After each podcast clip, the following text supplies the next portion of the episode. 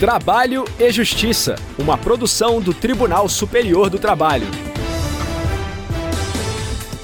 Olá, eu sou Anderson Conrado e você acompanha agora as principais notícias da Justiça do Trabalho. Quem abre o nosso programa é a repórter Samanta Flor de Brasília. Afastamento de portuário com base em medida provisória editada durante a pandemia é lícito. E hoje é dia do quadro Boato ou Fato. Vamos saber se o trabalhador ou trabalhadora que recebe auxílio doença comum tem direito à estabilidade provisória no emprego. Se liga, o trabalho e justiça já começou. A quinta turma do TST rejeitou o recurso de um trabalhador portuário avulso que tentava reverter decisão que considerou lícito o afastamento do trabalhador pelo órgão de gestão de mão de obra do Porto do Espírito Santo durante a pandemia da Covid-19. A repórter Samantha Flor acompanhou o julgamento e conta os detalhes da decisão para a gente. A medida provisória 945 de 2020 estabelecia medidas especiais para a preservação das atividades portuárias consideradas essenciais. A norma proibiu os órgãos gestores de mão de obra de escalar portuários avulsos em diversas hipóteses, entre elas idade igual ou superior a 60 anos e diagnóstico de comorbidades pré-existentes. Ainda conforme a MP, os avulsos teriam direito, durante o impedimento da escalação, à indenização compensatória de 70% da média mensal recebida. Contudo, não tinham direito à reparação os trabalhadores que recebessem qualquer benefício do regime geral de previdência social ou de regime próprio de previdência social. Com a conversão da MP na Lei 14.047, em agosto de 2020, a idade para afastamento passou a ser de 65 anos. Na ação, o portuário relatou que, com base na medida em 12 de junho de 2020, ao completar 60 anos, foi impedido de trabalhar no Porto de Vitória, mesmo sem ter comorbidade. Ele só pôde voltar em setembro com o aumento da idade pela lei e como havia se aposentado pelo INSS em janeiro de 2019, ficou esse período sem receber a indenização prevista na norma.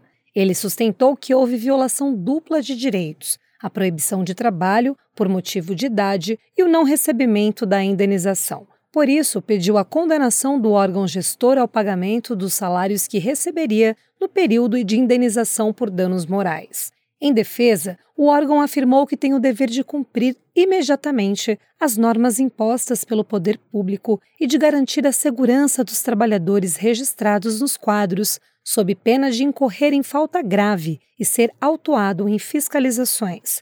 Ao avaliar o caso, o juízo de primeiro grau entendeu que não houve discriminação, pois a MP buscou proteger pessoas que, em tese, seriam de grupo de risco a sentença registrou que o direito constitucional ao trabalho não é absoluto, havendo conflito entre dois ou mais direitos fundamentais e não sendo possível harmonizá-los, precisa-se eleger o princípio mais relevante naquele momento, no caso, o direito à vida e à saúde da coletividade. Quanto à indenização não concedida aos aposentados, o juiz entendeu que, diante da dificuldade de indenizar todos os avulsos afastados, é coerente excluir os que já tinham renda. O Tribunal Regional do Trabalho da 17ª Região no Espírito Santo manteve a decisão. O entendimento foi que os atos praticados na vigência da MP 945 de 2020, antes da conversão em lei, continuam válidos, mesmo com a alteração posterior.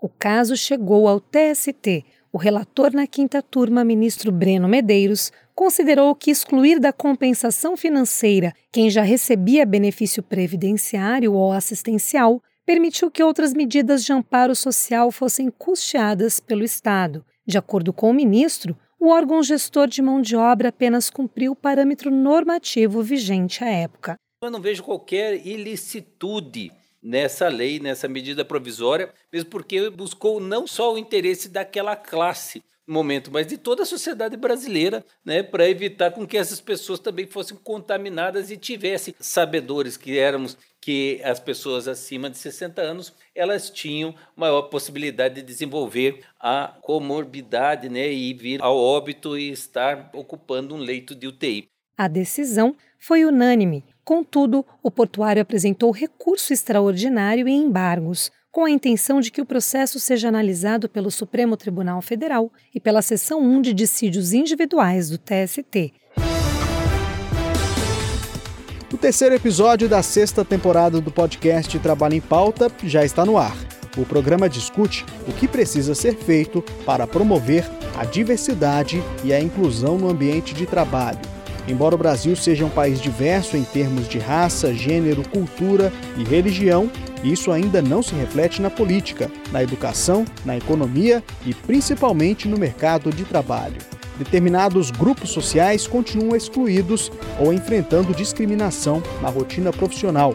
A juíza auxiliar da presidência do TST, Adriana Melônio, que integra o Encontro Nacional de Juízas e Juízes Negros, e o professor Adilson Moreira, doutor em Direito pela Universidade de Harvard e especialista em Direito Antidiscriminatório, foram convidados a debater o assunto. Eles fizeram uma reflexão sobre o impacto do racismo e de outras práticas discriminatórias nas organizações, os avanços das políticas de inclusão e das ações implementadas no país também foram discutidos no programa.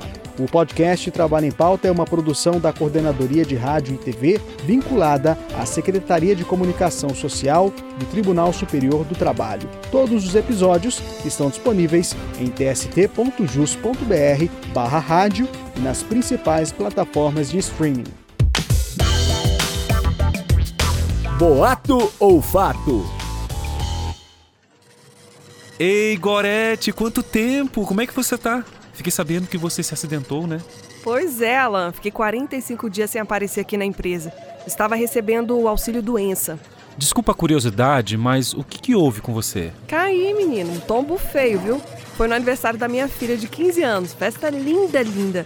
Eu não vi um degrau, caí de joelhos, rompi o ligamento e agora que estou bem melhor. Não podia nem caminhar. Foi complicado.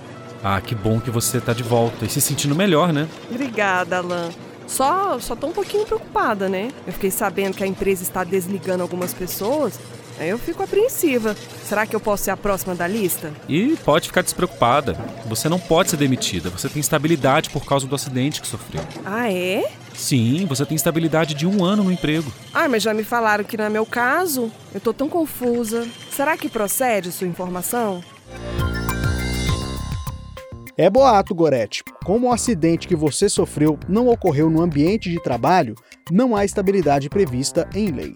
Outro fator que deve ser considerado é que a queda não está relacionada à atividade profissional que você exerce. Para a seção 1 de dissídios individuais do Tribunal Superior do Trabalho, que uniformiza a jurisprudência trabalhista, o empregado ou empregada que recebe auxílio-doença comum não tem direito à estabilidade provisória prevista no artigo 118 da Lei 8.213 de 1991, que dispõe sobre os planos de benefícios da Previdência Social. O dispositivo prevê a estabilidade pelo prazo mínimo de 12 meses para o assegurado que sofreu acidente de trabalho, após o término do auxílio-doença acidentário.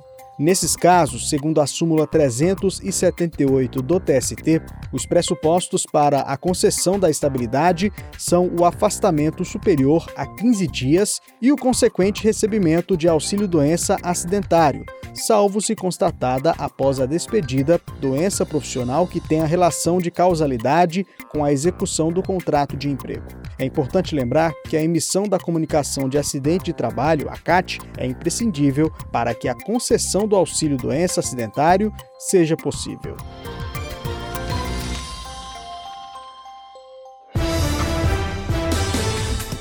Trabalho e Justiça de hoje termina aqui. Muito obrigado pela audiência e companhia. Não deixe de participar com sugestões pelas redes sociais. No Facebook e Instagram, o perfil oficial é o TSTJus. Se preferir, mande um e-mail para crtv.tst.jus.br. O trabalho e Justiça teve a apresentação de Anderson Conrado, edição de Liamara Mendes, produção de Priscila Roster, colaboração dos estagiários Jorge Agli e Milena Correa, supervisão de Patrícia Rezende e trabalhos técnicos de Carlos Davi, Rafael Feitosa e Wesley Oliveira. O programa é uma produção da Rádio TST sob a coordenação de Rodrigo Tunholi e a supervisão geral da Secretaria de Comunicação Social do Tribunal Superior do Trabalho.